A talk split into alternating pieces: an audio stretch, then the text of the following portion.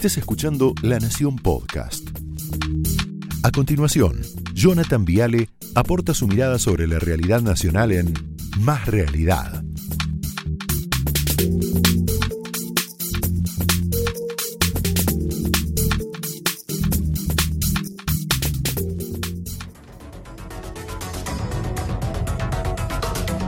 Bueno, buenas noches, bienvenidos. Ya está el señor Miguel Pichetto para hablar con él un ratito.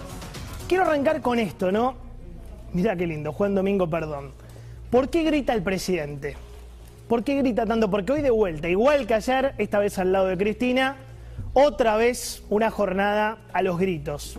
Y yo creo que el presidente, la respuesta es que está desesperado. El grito pasó de moda, pero bueno, el presidente no lo sabe tal vez. ¿Quiénes gritaban? Los líderes de masas del siglo XX, ciento y pico de años. No sé, gritaba Hitler, gritaba Mussolini, gritaba Franco, eh, gritaba Stalin, gritaba Perón, mucho, eh, gritaba Fidel. El liderazgo moderno no se construye a los gritos. El liderazgo como el de Merkel, como el de Obama, no se construye más a los gritos. Sin embargo, bueno, el presidente argentino grita, y cómo grita, porque yo creo que se sabe desesperado, grita porque se sabe débil. Débil en el frente externo y débil en el frente interno. Hoy Cristina lo sacudió un poquito al final. Cristina, cínica como es, le dijo, está todo bien, Alberto, vamos para adelante, pero ordená algunas cositas, ¿no? Ahora lo vamos a poner. ¿Sabes a quién nos hace acordar por momentos el presidente, dicho esto con mucho respeto, a otro expresidente argentino? Mira. dice, presidente es un tipo que golpea la mesa. Ahí está, ahí está. Dice, presidente es un tipo... Claro, de la Rúa pensaba que golpear ¿no? una mesa era un símbolo de autoridad tremendo. Fernández piensa que gritar también es un símbolo de autoridad tremendo, ¿no? Bueno, tenemos noticias. La autoridad se construye con legitimidad política. No hace falta levantar el tono, no hace falta el dedito, no hace falta el grito. ¿Qué hizo el presidente en menos de dos años? Destruyó todo, destruyó su palabra, destruyó el país, prometió mejores jubilaciones y no cumplió, prometió bajar la inflación y no cumplió, prometió reactivar la economía y no cumplió, avaló la vacunación clandestina de sus amigos, encerró a la población dejándola sin libertad, sin educación, sin amor, sin abrazos, sin familia, sin vacunas, salvo él, ¿no? Él, mientras tanto, ¿qué hacía? Festejó cumpleaños, comió asados, tuvo peluqueros VIP, tuvo reuniones sociales. Resultado, esto que te digo, destrucción total de la autoridad presidencial. Y esto es malo para la Argentina, un presidente sin autoridad presidencial. Es muy complicado. ¿Cómo razona el presidente? Mira, tengo que mostrar autoridad tengo que mostrar fortaleza, tengo que mostrar firmeza. ¿Cómo lo implementa? Pide perdón y después grita como un desaforado al lado de Cristina. Bueno, dos preguntas. La primera es qué hacemos con el grito, no se come el grito, y la segunda es qué hacemos con el perdón, con un perdón forzado. ¿Qué hacen con el perdón forzado los 90.000 comercios cerrados durante la cuarentena? ¿Qué Pichetto lo, lo decía el año pasado, che, era uno de los pocos políticos que lo, que lo marcaba, uno de los pocos, ¿eh? ¿Qué hacen con el perdón los 11.800 restaurantes y hoteles quebrados durante la cuarentena? ¿Qué hacen con el perdón forzado los 750 gimnasios fundidos durante la cuarentena? ¿Qué hacen? ¿Qué hacen con ese perdón gritón y forzado? El millón de trabajadores de peluquerías y centros de belleza que el año pasado no trabajaron ni un solo día por la cuarentena. ¿Qué hacen con el perdón forzado este los 800 salones de fiesta que cerraron definitivamente en el AMBA por la cuarentena y hoy se están muriendo de hambre? ¿Qué hacen? ¿A quién van a votar? ¿Qué creen ustedes? ¿Qué hacen con el perdón forzado?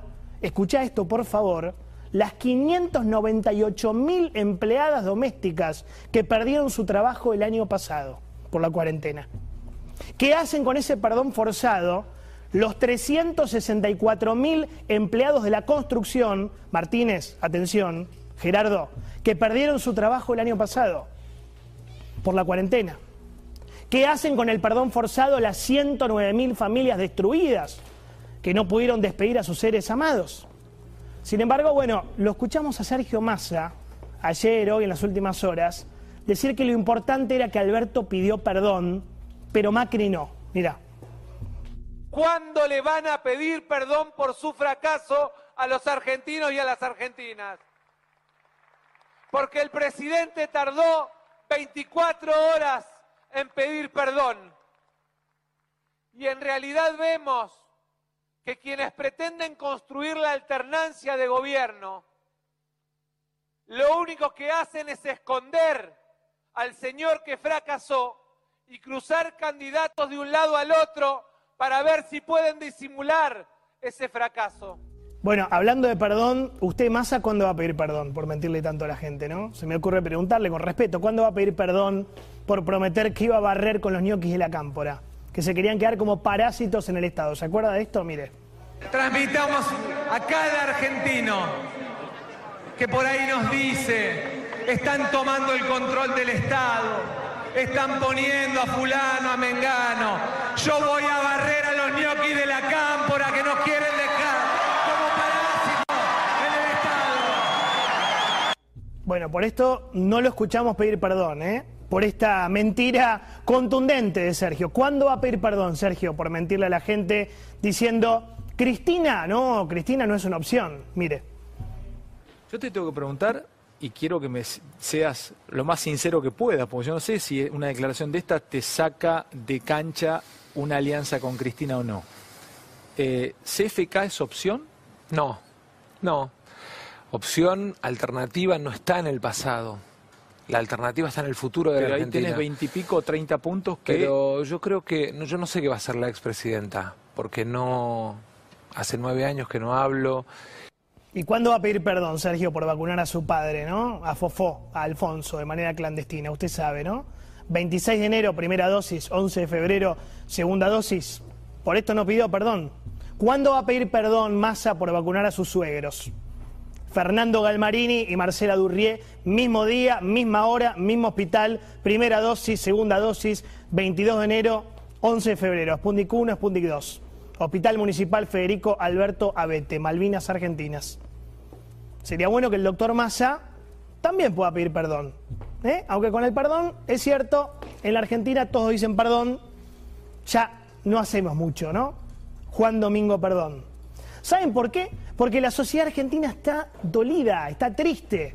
No tiene odio, como dice Foster, está angustiada, está asqueada. Guarda con esto, ¿eh? oposición también. Mirá la nube, fíjate la encuesta de sinopsis.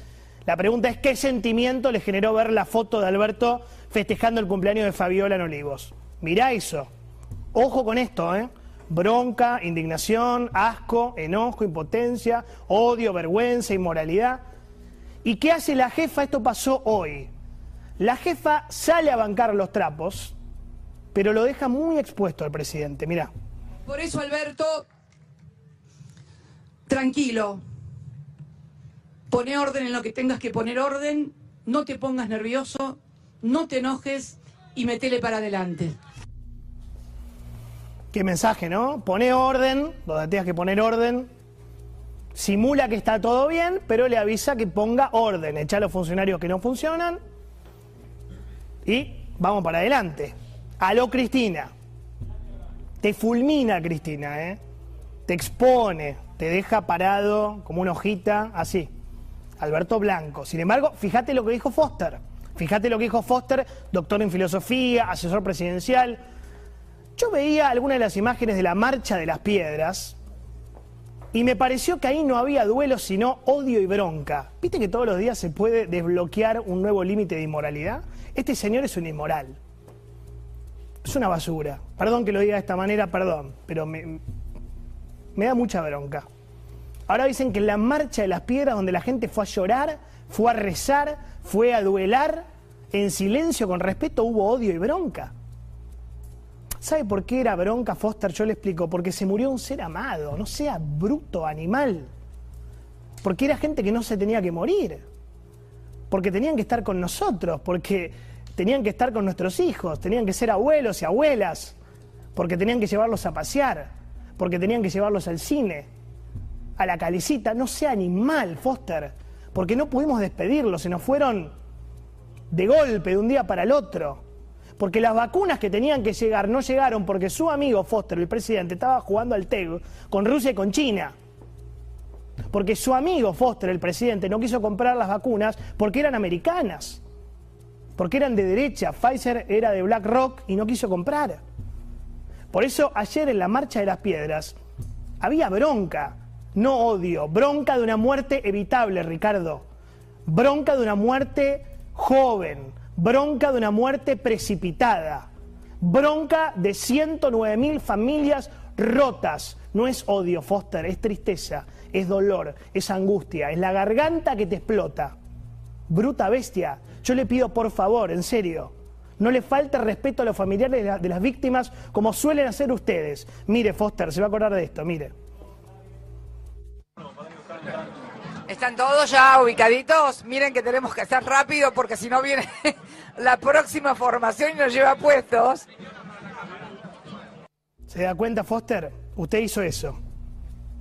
Usted hizo exactamente eso. Usted que es filósofo, sabe abstracciones, se va a dar cuenta. Suelen faltarle respeto a las víctimas de las tragedias colectivas de la historia argentina. Por favor, le pido con el mayor respeto posible, no insista.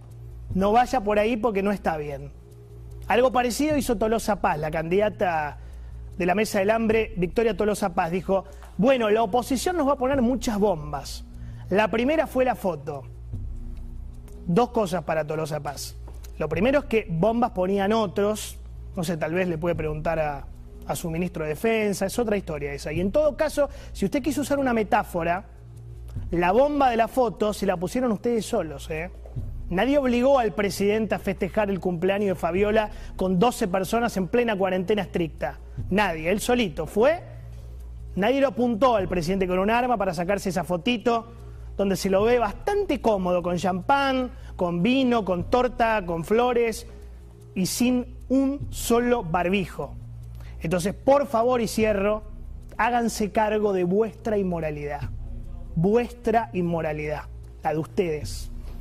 Yo les puedo asegurar que gritar como un desquiciado pidiendo un perdón forzado, les juro que no alcanza para una sociedad destruida en mil pedazos. Opiniones libres, hechos sagrados.